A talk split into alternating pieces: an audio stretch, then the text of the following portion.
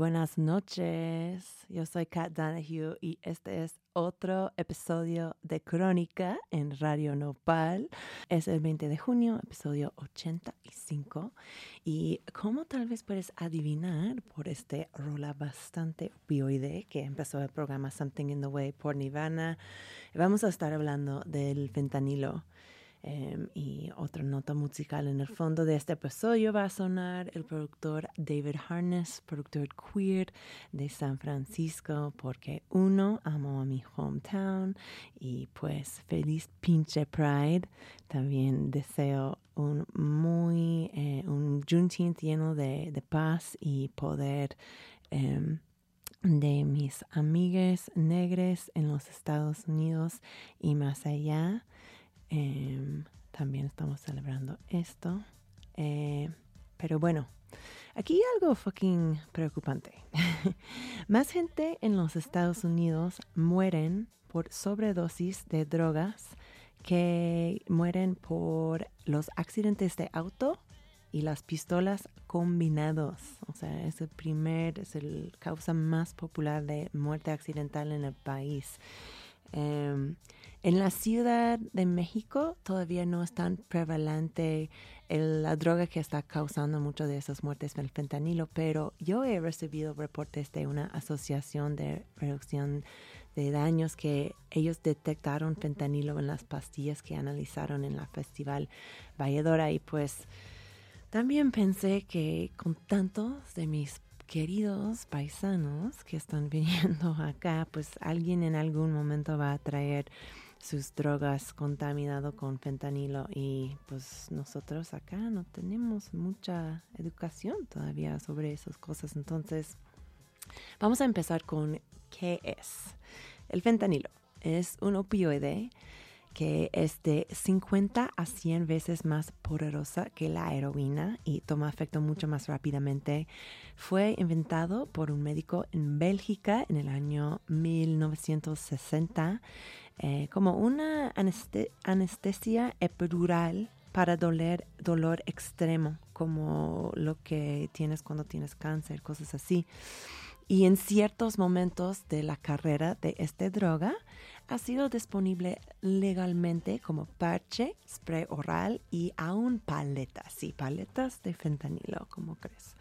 Em, pero bueno, alrededor de los el año 2013, algo así, empezábamos a ver en serio que la popularidad de esta droga estaba creciendo y más bien era fentanilo ilícito, o sea, no manufacturado en, man- en laboratorios pues con licencia medical y estaba poniendo popular en las calles y en las ciudades de los Estados Unidos, siendo usado recreativamente.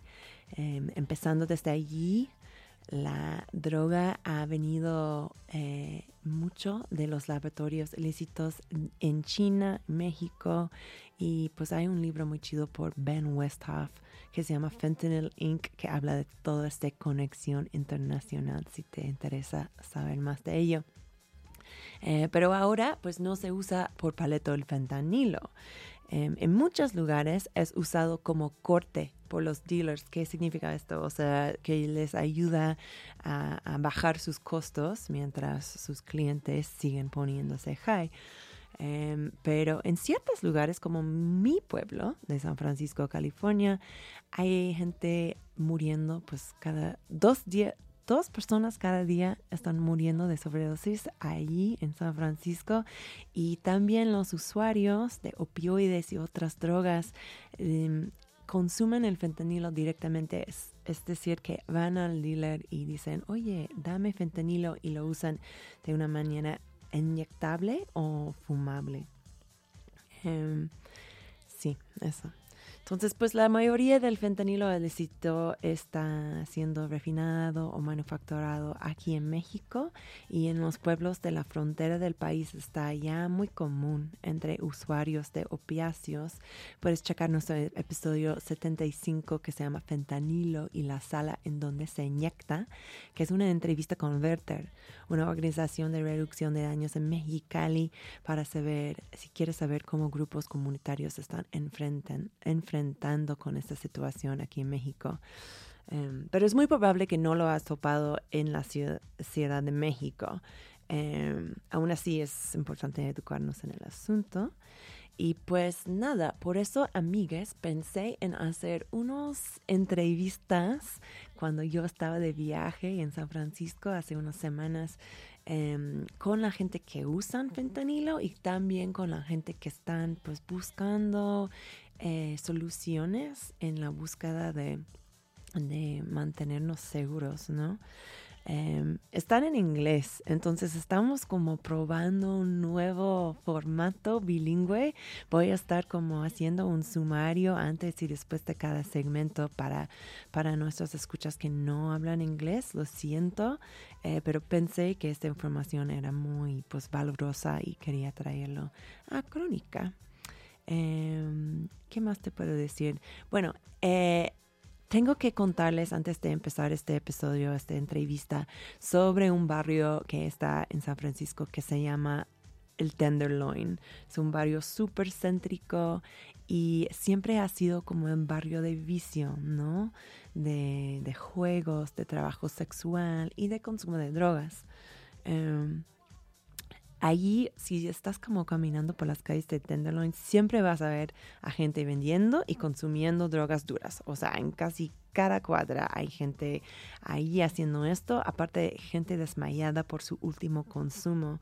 Eh, como tal, cada vez que los conservadores de la ciudad quieren estigmatizar eh, la gente pobre, la gente en situación de calle, los adictos a las sustancias, usan este barrio de Tenderloin como ópticas, ¿no? Dicen, mira, la gente que están en poder han perdido el control de la ciudad, qué feo, no puede ser que esto está pasando en San Francisco, da, da, da.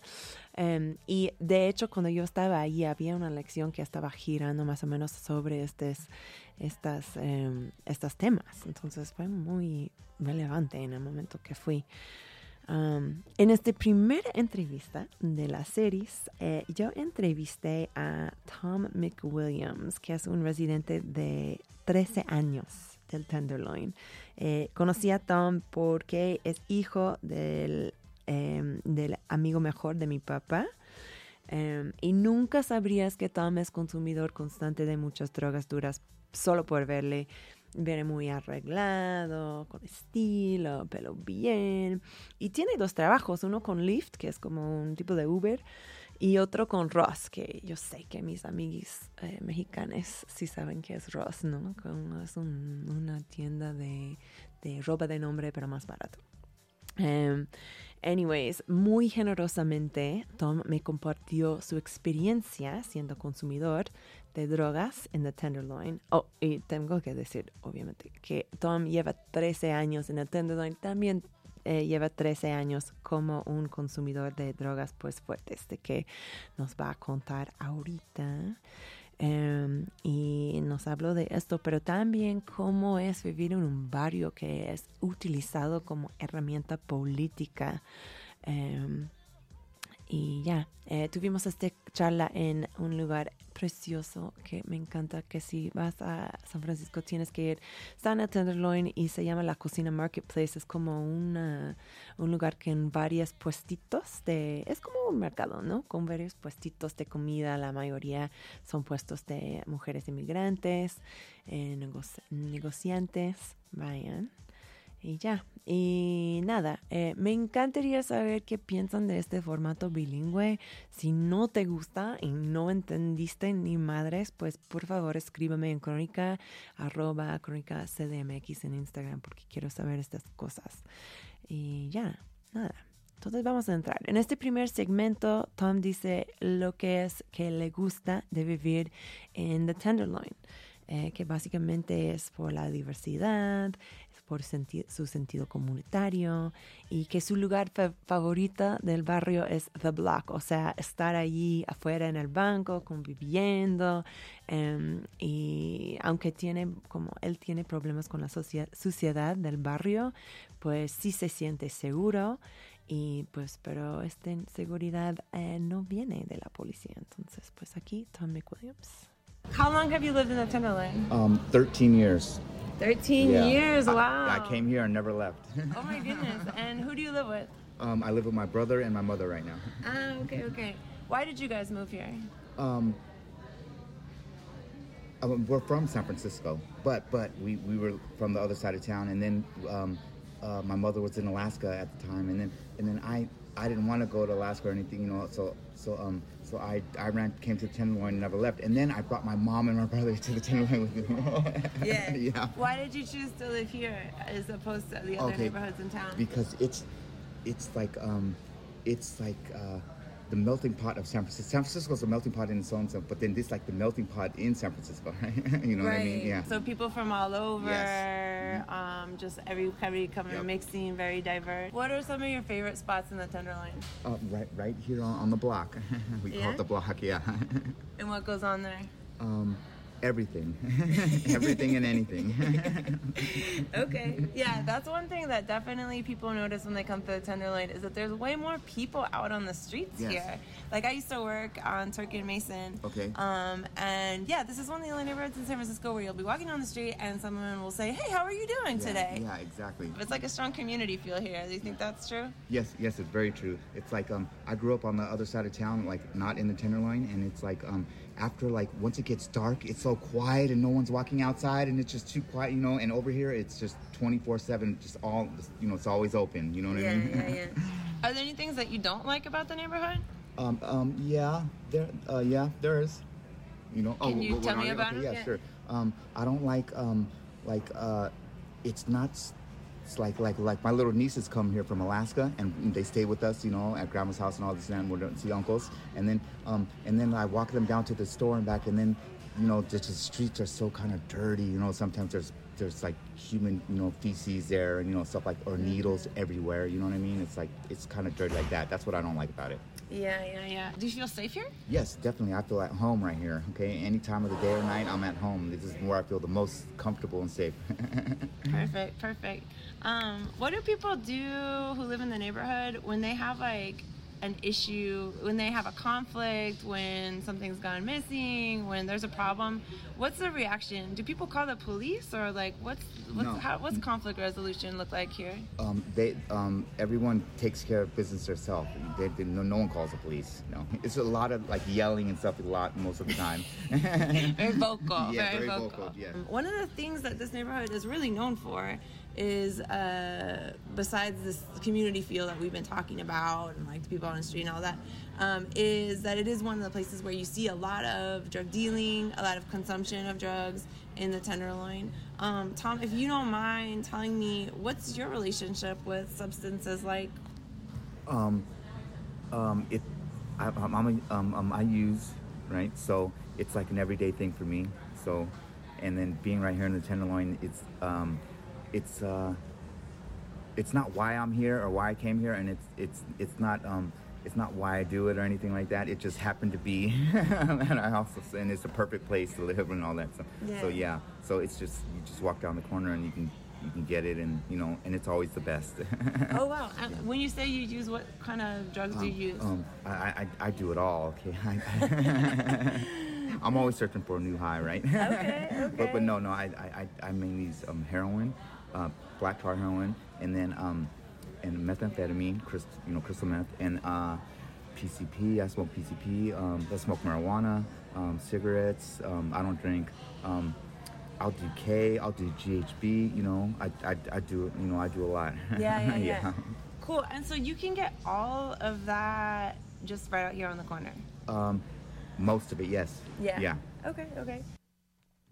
Ok, so este fue Tom McWilliams y estaba diciendo que pues no vive en el Tenderloin por las drogas, pero sí es un lugar perfecto para un adicto. Em, a ver, ¿qué más? Em, también eh, en este, ok, ya, ok, perdón, estoy un poquito... Ya, entonces ha sido un consumidor hace 13 años, dijo I do it all, o sea que usa heroína, metanfetamina, PCP, ketamina, GHB, marihuana y que todo se puede comprar ahí en la calle de Tenderloin. Em, Luego eh, empezamos a hablar de fentanilo, una, una nota de vocabulario en este próximo segmento. Em, él usa mucho la palabra bang para describir a su consumo de drogas. Eso se refiere al acto de inyectar una droga, lo que sea, o sea, la sustancia que sea, sea inyectable. Eh, luego dice chase the dragon, que puede referir a varias cosas, o sea, un, una- un sentido se refiere a perseguir a un high, o sea, como que quieres ser high eh, de, de cualquier forma, pero también se refiere a like freebasing, que es como fumar, como vaporizar más o menos una droga. Ya, eh, entonces luego nos cuenta, esta es una parte muy importante de este episodio, luego, luego nos cuenta de su sobredosis de fentanilo, lo cual pasó porque no tenía la tolerancia por eso y que su pareja también se murió de sobredosis de fentanilo em, porque eh, la el pareja pensó que algo fue metanfetamina, una sustancia que alguien le pasó, pero fue fentanilo y así como con un toque el pareja de Tom se murió de esto. One of the words that's kind of on everybody's lips right now is fentanyl. That fentanyl has gotten into the drug supply. I know that some people out here are buying fentanyl and doing it consciously, but other people are doing it because it gets into other substances.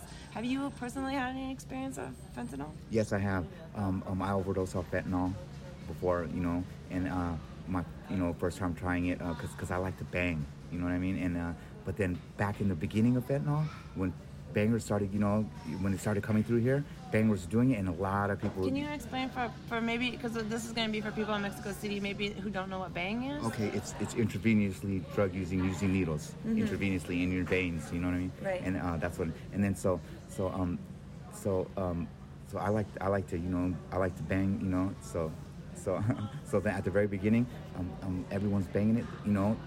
You know, bangers bang, right? So then, you know, they were dying because it was too potent. It's not. So now, nowadays, now that it's been here for a while, every, you know, bangers they know better and they smoke it. And you know, on a little piece of tinfoil, they chase a dragon on it. And all the corner stores sell a little piece of tinfoil for 50 cents or 75 cents just because of that, with the little straw and stuff. And uh, and you'll see them. Uh, you'll see a lot of um, a lot of people, a lot of the um, the a lot of the crackheads are smoking fentanyl. Everyone's smoking fentanyl, but but you know, but a lot of the crackheads right here on the street will be doing it right there, and you know, in front of you. It's like that's a, a big people. do- And then uh, and then a lot of uh, everybody does it. You know what I mean? And It's all in people's house. It's all in the houses and, and, you know apartments right here. It's not. It's just everywhere. But but no one's really banging it anymore. no. Yeah. Yeah. They know that we all. You know they smoke it. You know. Okay. Because you could take one puff and you can overdose. If, if you don't have opiate tolerance or something like that, you could take one puff and, and, and overdose. You know, it's happened so many times, right? And uh, and so When you overdosed, did you were you taking fentanyl? I mean, you you bought the fentanyl and you took it, and that's when you overdosed. yeah, well, a, a friend of mine uh, did, and then he, he left some in the cooker for me, and then and that's when I did. Yeah. Yeah. Yeah. Yeah. And you weren't. You you're, you said you're not a regular fentanyl consumer. Do you No, think no, no, no, I'm not. I'm not. No, Yeah, no. I'm, yeah, I'm yeah. a heroin user, and he and my friend was too, but just happened to be, he got some that day, and whatever. You know, it was new then. We didn't, you know what I mean? So that's why. Yeah. What happened? um, I, I did a little bit too much, you know, like every like everyone does their first time when they bang it, and it's just it's they they, they, they think it's the same as the heroin, and they kind of do it like that, even if they they do a fraction because they know it's heroin, it's still too strong. Okay, they, you still catch yourself waking up at the hospital. You know what I mean? Right. Is that what happened? Did you wake up at the hospital? Yep. I woke up at the hospital, and my mom and dad were both there. It was crazy. Okay. How did you get there? Ambulance. Yeah. Someone found you. Uh, yes. Yeah.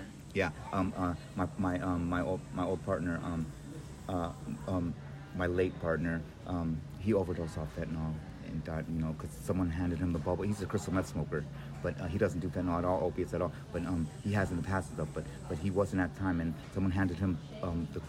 Uh, the bubble, the crystal meth pipe, and said it, it was crystal in there, and it was fentanyl. And he took one puff and died, overdose died. They didn't even hit him with narcotics at work and stuff, and so it was such a I'm tragedy. so sorry yeah. to hear that. Was that recently? It was uh, a, a good two years ago now. Oh, I'm very sorry to hear that. You know, it's okay. you know. I can understand why why you are are interested in this kind of drug education and Yeah, sharing yeah, the yeah, experience. Thank you so much for, for sharing that. Um, have you seen? So you've lived here for a really long time. Have you seen the kinds of drugs? I mean, you said that fentanyl has entered in relatively Yes. recently. Yes. Can Uh, you uh, kind of talk about like the kind of drug trends that you've seen over the past 13 years in the Okay. Tenderloin? Um, um, right here, right here on the block from the Hondos, because they're, they're all from Honduras. You know, from we call them the Hondos. Right. You can get um, uh, crystal meth, and it's it's always the best of the best, dude. You know, you know, crystal meth, uh, powder cocaine, crack cocaine, heroin, black tar heroin, uh, fentanyl. Um, and, and that's it for right here from the Hondos. right. And then, uh, but in the Tenderloin and the crowds that live here, because all the Hondos live in Oakland, you know, food and stuff. But um, um, all the um, the the community that lives here, that, that people that live here, um, you can get like there's a lot of partiers. You know what I mean? A lot of um, you know, a lot of p- partiers like with GHB and uh, and crystal meth. You know, they also sell crystal meth, not just the Hondos, but you know, the community and uh, and like K and you know, all that kind of stuff, all that um, uh, Viagra's, all that kind of stuff. Right, Yeah. right, right. Do people? I mean, as much as I hear about like fentanyl-related overdoses now, I, know, I rarely hear about overdoses from other drugs. Are there risks associated with, say, meth, amphetamines, things like that, or are those just less lethal? Um, n- no, no, no, it's just just the fentanyl. Yeah. Yeah. Yeah, that's what people are yeah. passing from. That's too And then, uh, oh, and then you can also um, you can also right here from from you know all the the blacks they sell all the pills, Ah, yeah, okay. you know. What kind of pills? every single kind of pill you can imagine. Okay. Okay. wow. You can get it all here at the Yeah, Tenderloin. I mean, the. Tenderloin's always kind of been the place where you could score, Yeah. though. No. Yeah. Yes, it's always been. I mean, ever since- since ever since I was growing up, it's been like that. And um, they even like put a police station in the middle of it, you know, to try and stop it all. Right. But no, that's like the safest place to sell the drugs, right there on the police station. Right, right. That's so crazy. Ok, so eh, Tom dice que no hay otros sobredosis de otras drogas que, más que fentanilo. Eh, él es el experto, pero en este sentido voy a decir que pues tal vez ese fue una exageración. Hay que tomar en cuenta de cuando uno se muere. Ay, perdón, tengo que poner mi David Harness. ¿Qué estoy haciendo? Ahí estamos. Em, eh, mira, ah, un sobredosis de drogas tiene que ver mucho con muchas cosas y no solamente con la sustancia que es. O sea, un sobredosis también puede tomar efecto si un cuerpo está en muy mal estado, o sea, si alguien no ha estado comiendo, si alguien está muy deshidrato, este está aumentando el riesgo de que tienes una mala reacción a una sustancia. También hay riesgos en términos de qué sustancias estás mezclando. O sea, por ejemplo, estoy muy seguro que uno se puede tomar fentanilo, estar bien y luego tomar metanfetamina y ya no aguantar los dos juntos, ¿no? Entonces, pues nada más quería mencionar esto y para que estamos pues recordando que otra buena manera de, evitar sobredosis, amigues, es conocer a tu dealer y si eso no está posible, pues tomar tus drogas duras con tus amigos, porque si algo pasa, mejor que alguien está ahí para ayudarte.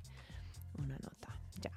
Eh, también en este segmento estuvimos hablando de la variedad de drogas disponible en la calle, de que hay los dealers hondureños, hay los dealers negros em, de, de, de, la área bahía de, de San Francisco que tienen diferentes especialidades en productos. Em, y dice que aún se venden justo enfrente de la estación de policía del barrio. Em, en el próximo año, de hecho, eh, vamos a tomar un breve break musical, ¿cómo crees? Eh, esta canción de Nirvana que abrió el programa era elegido por Tom, o sea, yo le pedí que me manda rolas que le recordó de, la conversación que tuvimos, entonces me mandó esta, esta como de Underneath the Bridge, creo que es muy obvio la conexión a, ser un usuario de opioides, que obviamente es con drogas que te, te hacen más lento y así, como tiene ese vibe.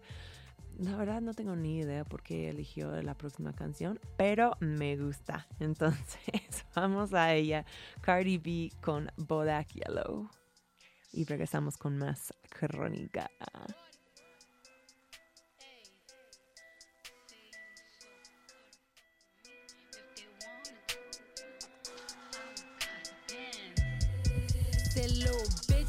Can fuck with me if you wanted to. These expensive, these is red bottoms, these is bloody shoes. Hit the school, I can get them both. I don't wanna choose, and I'm quick, cut a nigga off, so don't get comfortable. Look, I don't dance now, I make money moves.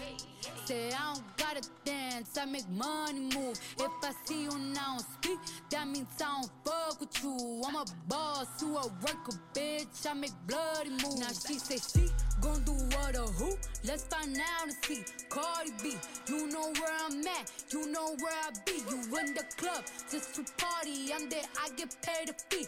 I be in and out them banks so much, I know they tired of me. Honestly, don't give a fuck about who in front of me. Drop two mixtapes in six months. What bitch working as hard as me? I don't bother with these hoes. Don't let these hoes bother me. They see pictures, they say goals. Bitch, I'm who they tryna be. Look, I might just chill in some BAPE. I might just chill with your boo. I might just spill on your babe. My pussy feel like a lake. He wanna swim with his face. I'm like, okay. I let him get what he want. He buy me Yves Saint Laurent in the new whip. When it go fast as a horse, I got the trunk in the Know you probably heard of me. Got a bag and fix my teeth. Hope you hoes know it ain't cheap. And I pay my mama bills. I ain't got no time to chill. Think these hoes be mad at me. They baby father wanna bill. Say little bitch, you can fuck with me if you wanted to. These expensive, these is red bottoms, these is bloody shoes. Hit the school, I can get them both. I don't wanna choose, and I'm quick, cut a nigga off, so don't get comfortable. Money moves.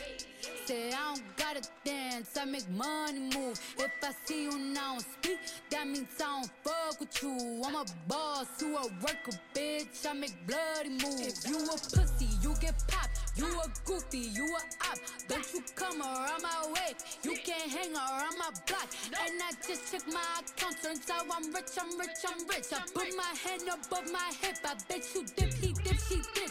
I say, I get the money and go. This shit is hot like a stove. My pussy glitter is gold. Tell that little bitch play her role. I just a rope and no rolls. I just came up in a rave. I need to fill up the tank. No, I need to fill up the safe. I need to let all these hoes know that none of they niggas is safe. I go to dinner and steak. Only the real can relate. I used to live in the peace. Now it's the crib with the gay. Rolly got charms, the life was the. Hard to let these bitches know. Just in case these hoes forgot.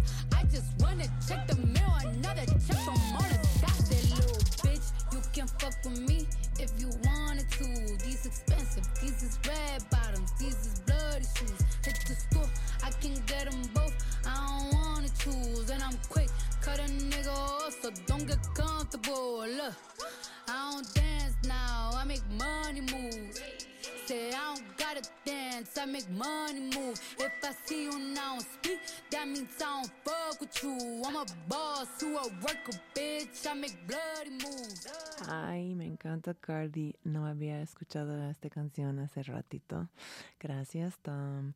Eh, mira, en el próximo estamos hablando con Tom McWilliams, que es un usuario de pues un chingo de drogas en el barrio más impactado por la epidemia de fentanilo de San Francisco. Em, en el próximo segmento estamos hablando un poquito de la historia del barrio don- donde eh, él vive, que se llama The Tenderloin.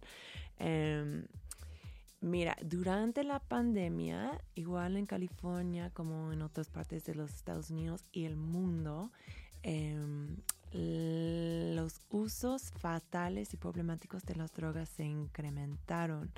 Eh, fue por, yo creo que una combinación de estrés económica, eh, el estrés de- a nuestra salud mental, el hecho de que mucha gente estaba aislando y pues como dijimos, acabamos de decir, decir pues un sobredosis es mucho más probable ocurrir si estás tomando drogas solas. Entonces pues en los Estados Unidos rompimos nuestro récord de sobredosis, a más que 100 mil personas murieron en 2020 y más que esto, o sea, rompimos el récord otra vez el año pasado. Eso dejó muy mal Tenderloin, la verdad. Hasta el punto que en noviembre del año pasado, la alcaldesa de San Francisco, que se llama London Breed, declaró un estado de emergencia en este barrio, en el Tenderloin, por eh, la crisis de sobredosis. Em, y ya, entonces ahora estoy, voy a estar preguntando a Tom qué, qué fueron los efectos de esta declaración. Em, él describe, por ejemplo, una campaña educacional que la ciudad efectuó em, sobre educación sobre el fentanilo y también los cambios que él se veía pues en las estrategias de la, de la policía a partir de esta declaración y pues al empezar me está diciendo que el fentanilo ha presente allí en el barrio hace cinco años y que al principio mató muchas personas. I want to say I want to say it's been around for a good five years. I want to say maybe around that, right? When we first came out, and uh, at the very beginning to the first two, it was just crazy. Okay, and you know my partner just recently died two years ago. He's like a late one, but at the beginning. You read the newspaper and all that, or just you just know about it. You hear about all your friends. Just you know, it was unbelievable. That's why they had to do something. And then and like um, and like it, it's really cheap too. Yeah. Okay, because like How heroin- much does fentanyl cost? Okay, it costs twenty dollars for a gram. Okay, and, and heroin, black, black tar heroin that they have costs forty dollars a gram. How much is in like a? I mean, I know this varies, but how much is in a normal dose for you, for example, of fentanyl? Oh, out of a whole, a little tiny one puff, Oh wow. one. That's why they make the foil that big, because you're only chasing the dry one that small. You know what I mean? Oh, wow. Just one. That's it, and then you're good. You know what I mean? And, Yeah. And it's always like you counteracting like a heroin. Too. You're also on heroin. You know, some people are mostly on heroin too. They they they like to or crack. You know, they and heroin, and then um, you know they like to do fentanyl. You know what I mean? With the crack and all that. So they have an upper. You know. To help, just in case, you know what I mean. Just in case it goes down a little too far. you know Yeah, I mean? I saw that on Euphoria. You ever seen that show? No, I haven't. Oh, okay. Okay. It's like the big like it's a high school teen show, but shows a lot of drug use and the Okay. fentanyls and Okay. anyway, sorry, I'm kind of ignorant when it comes to this No, stuff. I'm getting my, my information from the TV. Way better to hear from you. um, cool. So that happened. She declared a state of emergency. What was the result? Did you see any results? um, yeah, but people are becoming more aware because they were also like um, a lot of pill people that do pills, you know, do benzos, not opiates, but benzos, right? Um, like uh, like uh, you know, Xanax, bars, and all that. Uh, you know, they, they were saying that they were, um, and then other pills like oxy oxycodones and all that stuff. They were saying that they were making them, you know, like pure fentanyl with some kind of other buffer, you know, the little bit of fentanyl because it's cheap and you know it can make it get you hot, whatever. And but then they were doing it. They also like we're doing it in all the benzo pills too. Like they didn't know, I think maybe or something like that. Maybe because it's coming from Mexico, something like that. They were just pressing right. And then if you're doing benzo, you do not do opiates, right? So then people Right. that were doing Xan bars were di- and overdosing, and they were all dying. That was the that was when they had to like, you know, that's when. It, That was what was going on last year. that's what when I think they did state of emergency and all that was because it was so then they were like putting all these flyers out everywhere showing the um what the pill looks like the um the you know the um the one that's uh, um pure fentanyl is it's, it's just you know it's not the real it's just you know fake you know and then they were putting posters everywhere so everyone could be more aware and this and that you know so that and letting everyone know so that you know it could stop and slow down. And I think it did stop and slow, but then they, but it it took a you know it's gradually slowed down. There was still a lot of people not aware of it and stuff, and you know, or they were aware, but they just you know weren't you know weren't being like extra cautious or anything like that. I'm gonna say you know. Right. That I mean, that sounds like kind of a positive thing. No, that's like educational campaign. Did you see any difference in terms of like policing around here? What is what Okay, are the cops okay, okay, usually okay. like in O- Tenderloin? Okay, so so now, so it, it used to be, um, it okay, so so it it, it goes on twenty four seven over here. There's there's like different shifts, three different shifts, right? You can different gang of people, you know, at different shifts, and uh, and the police, you know, and you can like daytime or whatever. It's like when it's most popping, right? From nine to five, right? And when you get the best stuff, and it's always smaller than that nighttime stuff. You know, it's a more risk taking because there's police driving around, but it's always the best, right? At night, there's more risk. No, at daytime. In the In the daytime. daytime, it's more risk because the police are out this and that, right? And you know, and if you do something, you know, they'll, they'll, they'll do big busts and all that. You know, that's kind of like fun. That's why I come at nighttime because I have a shame. You know what I mean? To, to, to doing, you know, I don't want everyone to see. And then You uh, feel a stigma about your your yeah, drug yeah, I have a shame about it, you know, so I don't want anyone to know about it, right? So, but I also just live down here, but everyone knows, you know, but I, I don't just, you know, do it like that, right? You know what I mean?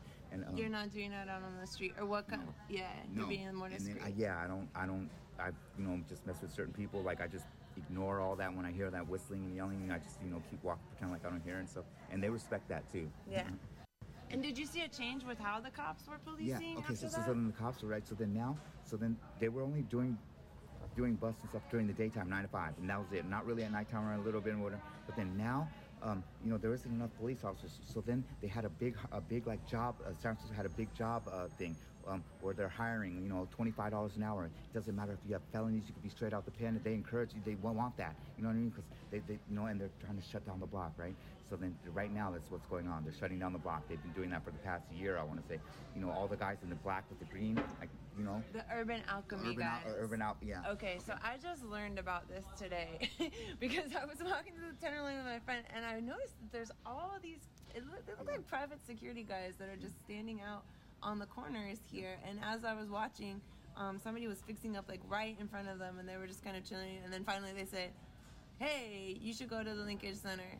And then turn around and I was like, who are these people? They're not cops. They're like, No, they- no, they're, they're the urban alchemy, uh, alchemy or urban alchemy, right? The, the cops hired them, or the city, the city hired them, right, to, to um to walk around, right, in groups of like four or five, right, and one person's like have his garbage can to pick up the garbage, while you know, while they're walking around the block, and they used to have like 80 at the very beginning. They would have 80 of them on that one block, right, to, and they're, they're they're there to uh, question everybody and not let anybody loiter, and like they got to keep it moving. Like you can't just be loitering. What are you doing, a? You know, and if you're doing all that in front of them, they try to stop you, you know, to keep it moving. So then everyone, so then you know, that's what they've been doing for the past year. or So, so I heard there's been.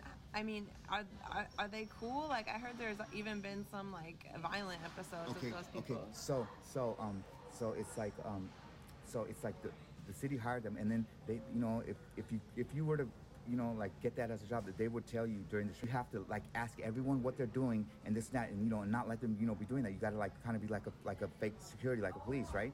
And then um and you know being that's why they wanted the people from the pen, you know, for the felony stuff because they, they you know they need money and stuff, and they're you know and they're no you know they're just straight out the pen, you know what I mean, right? So then you know so then they're The like pen, um, escuchante, escuchas in Mexico City is penitentiary or jail. Yeah, yeah, and then um, you know, you know, um, um, um, um La Pinta, right? and, then, and then they're straight out La Pinta, and then and then they um they question everybody and they kick it, so it all just moved over a block, right? And then, Okay. then now that it's been like a year, or something, I, it's even like they it's even calmed down to where they're just like collecting, getting paid just to stand there and not even really do anything. That's what it looks yeah. like. At That's the very what it looks beginning, though, like. at the very beginning, they were like on it though. They were moving people from one block to another block to another block to another block. Because Yeah. that's kind of the thing is that, I mean, the Tenderloin has always been like this. So what are you really going to clean up? like clean up in between. Ok, so algo muy importante que dijo casi al principio del segmento, eh, el precio de cada gramo de fentanilo en The Tenderloin es 20 dólares. Eh, este es comparado con 40 eh, dólares para un gramo de heroína, o sea, mucho más barato y muchísimo más potente el fentanilo. Entonces, puedes ver por qué la gente está optando para comprar esto, aunque sea un poquito más, bueno, mucho más peligroso. Em, y ya, eh, en el último parte de este segmento estuvimos hablando de algo muy raro que pasó después de la declaración de emergencia, em, que fue que la ciudad contrató a una agencia de seguridad privada em, para hacer como seguridades falsas o policías falsas eh, que se llama Urban Alchemy o alquimia urbana. Es un grupo de ma- que mayoritariamente contrata a gente de color en sus años 20 eh, y que nada más están allí para decir, oye, ¿qué haces? Eh, vete a otro lugar a la gente que están consumiendo drogas en la calle. O sea, no están, o sea, a veces sí están diciendo, yo, como yo dije en ese segmento, vete al Linkage Center y estamos a punto de explicar qué es el Linkage Center, pero más que nada son gente que están como mudando los usuarios y vendedores de drogas de una cuadra a la otra. Um, ya, entonces ese fue como una, eh, un efecto de, la declaración de, emergencia. Tal vez la el único efecto que me, me contó Tom que sí está teniendo pues un efecto positivo en la vida de los usuarios. Hijo, hola, perdón, es que no sé por qué estoy eh, olvidando poner mi este David Harness. Perdón, David. Pero mira, el único efecto positivo que ha visto de esta declaración de emergencia es el establecimiento de un lugar que se llama The Linkage Center, o sea, el centro de, ligas, de conexiones más bien, que pusieron en una plaza, eh, irónicamente nombrada eh, Plaza de las eh, Naciones Unidas, pero era un sitio de mucho consumo de drogas y pusieron un centro allí parte del centro está dentro de un edificio, pero parte está en la plaza. Y el parte estar en la plaza está, eh, eh, tiene alrededor rejas opacos, no puedes ver todas estas rejas súper altos. Entonces es como muy secreto que están haciendo ahí. Pero Tom me dijo, eh, y yo le había escuchado de diferentes como exposés del el lugar, que es básicamente un sitio de inyección seguro. O sea, ahí puedes intercambiar tus agujas que usas y vas adentro y hay un cuarto que tiene como la luz súper bajo donde están tocando películas, o sea, como un chill room donde tú puedes inyectar tus drogas. Em, un poquito como la sala de Werther de ese episodio 75 que hicimos. Em, pero es, es medio secreto. Eh, de hecho, un escritor conservador como escaló una de esas rejas en un momento y tomó fotos de la gente que encontró allí para como exponer qué estaba haciendo la ciudad.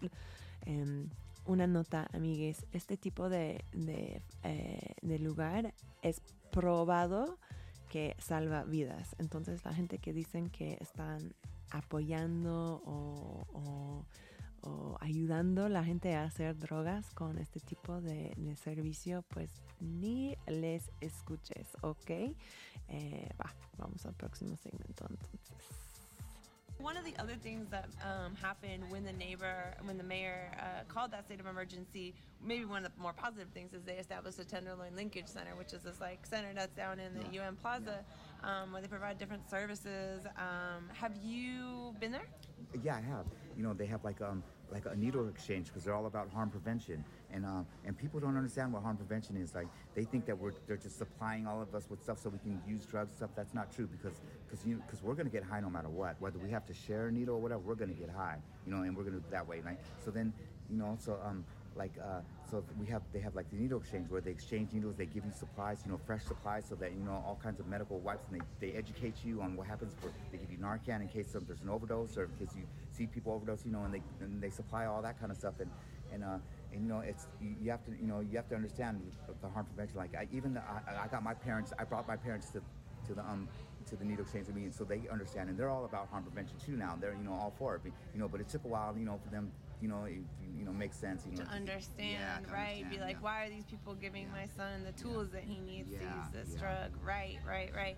Um, eh, there was a lot of controversy over that place because, um, oh my God, I can't remember his name. This conservative writer from the East Bay who just ran for governor, Schellenberg or whatever, he climbed the fences.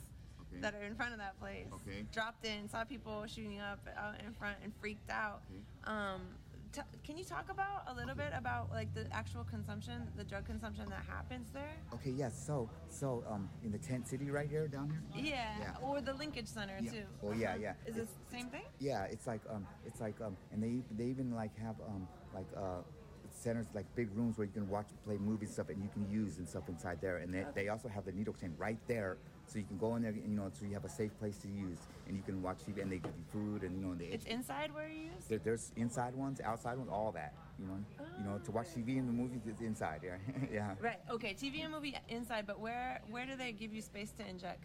It's all doing it all right there. And, Oh, really? Yeah, they're you know because they're doing it all in the bus stops, wherever you know wherever they're Of sitting on course, the sidewalks. yeah, I So they give you a safe place inside like this, a big you know playing movies and stuff, and, you know, and it's dark in there, and they, they like you know, and to get through there, you got to go through the little needle chain store part, and then you know, and they just look the other way, you know what I mean, and you know, and you can do whatever you want in there, and then, They're playing movies. yeah.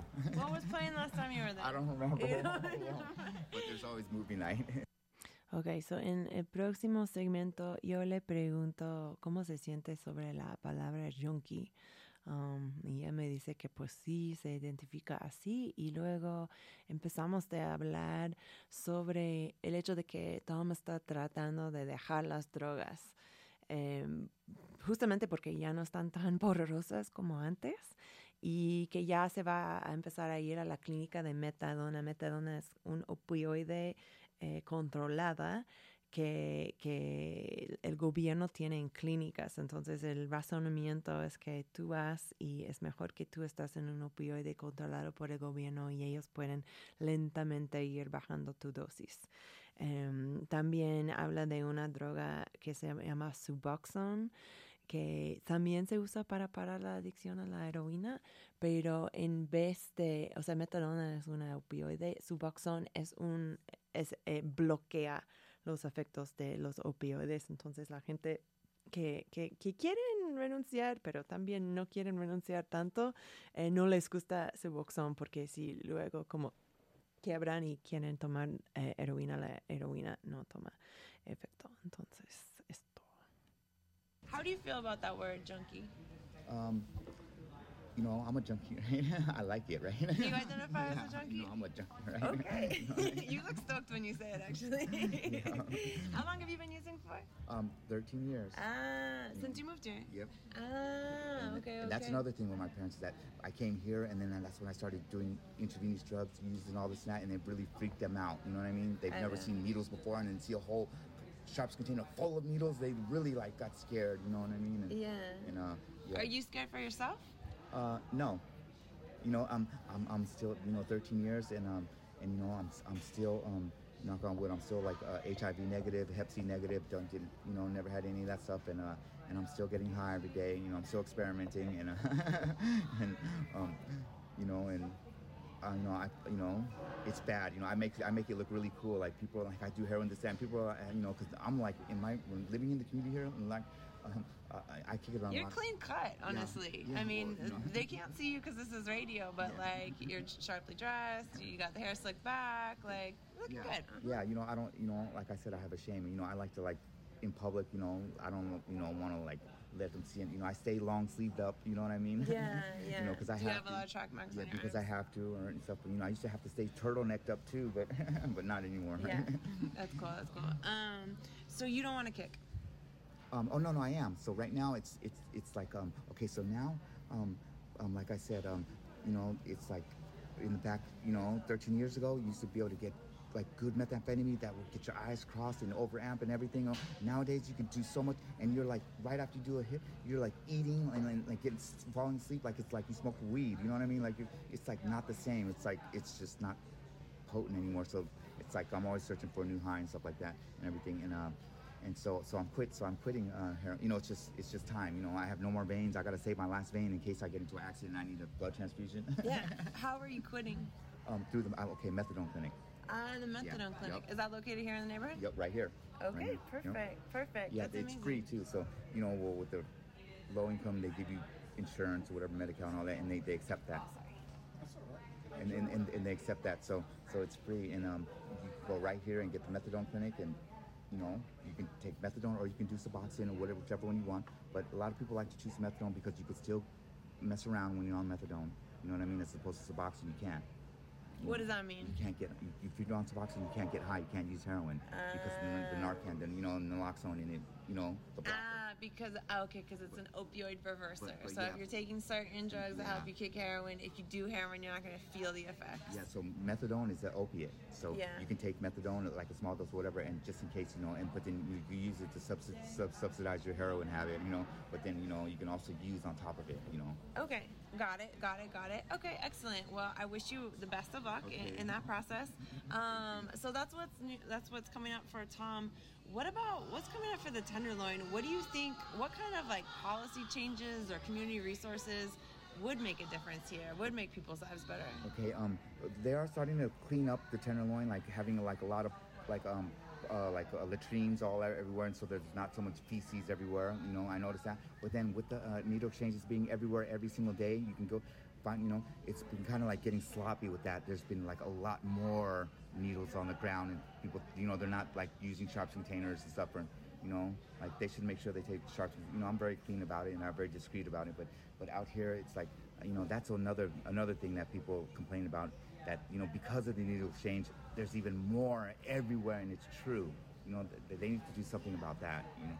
So, so you think? I mean, that sounds like a litter issue, like Yeah, picking up is. the garbage in the neighborhood. It, it or Something that simple. Mm-hmm. It's so Yeah, it seems so simple, yeah, doesn't it's, it? it's it's different than garbage. It's like you know, people should clean up after themselves. You know what I mean? Like Sure, sure, know, sure. when it comes to that. sure, sure, sure. Yeah, obviously needles are dangerous when it comes to sanitation workers and picking them up and everything like that. All right. Well, I hope that they hear you and people start cleaning up after themselves. um, is there anything else that you want people to know, especially thinking about like people in Mexico City that have maybe like seen the Tenderloin in news articles, in news coverages, things that you want them to know about your neighborhood? if, if, if you're if you're a, if you're a drug user, um, be careful. You know what I mean? Because it can look just you know like don't trust any you know like you got to know who you're. You know, don't just get off anybody or don't just let anyone pass you a pipe. You know what I mean? Because you don't know what's in it. You got to be very extra careful. You know, Okay. or else you know, yeah, or else you know, and then it'll be okay. then you know, state emergency and all that kind of stuff. Got it, got it. Thank you. Well, Tom, thank you so much, honestly, for sharing your experience. It was really, really educational. I think you taught people a lot. Usually on this show, I showed you the logo. It's a kitty cat. Usually we do a meow at the end of it. Do you want to meow with Yeah, me? sure. Okay, one, two, three. Meow. Ay, muchas gracias a Tom, la verdad. Hablar de esas cosas tan francamente es increíble y súper educacional para el resto de nosotros. Em, a ver, estamos llegando al fin, pero, o, o sea, unas cositas sobre este último segmento. Cuando yo dije kick, eso significa dejar a una droga, o sea, como parar la adicción. No sé si realmente Tom mm, planea dejar la heroína, pero ¿sabes qué? Eso es su cosa y no de nosotros, ¿verdad, amigues? Em, él dice que lo que realmente necesita el- su barrio es limpieza y que la gente levanta sus agujas para que los niños no eh, tienen ese problema en verlos. Y su consejo para gente, bueno, para consumidores de drogas sobre el fentanilo, quiero traducirlo palabra para palabra. Si eres un consumidor de drogas, ten cuidado, dice. No dejes que cualquier persona te pase una pipa porque no sabes qué tiene. Tienes que estar muy extra cuidadoso. Palabras sabias, amigues. Em, vamos a hablar de este tema más en las semanas que, que vienen, eh, pero por el momento hemos llegado al fin del show. Otra vez, gracias a Tom por ser un invitado increíble. Gracias a Radio Nopal por ser la sede de esas conversaciones drogadictas. Y quédate aquí en Radio Nopal, eh, porque después de esto va el amigo Horacio Warpola con su programa muy astral y de decencia programada. Eh, muy bien, si has estado eh, escuchándome, escuchándonos con un porrito ahora, ponte a, ponte a escuchar Horacio, poesía y música electrónica, amigos. Vamos a cerrar con otro, otra eh, canción elegido por Tom. Este es Cold Heart, which is the Pinau remix eh, de la canción de Elton John, pues con Dua Lipa. Y ya hice mi miau con Tom, pero me encanta hacer el miau, entonces lo voy a hacer otra vez. Miau.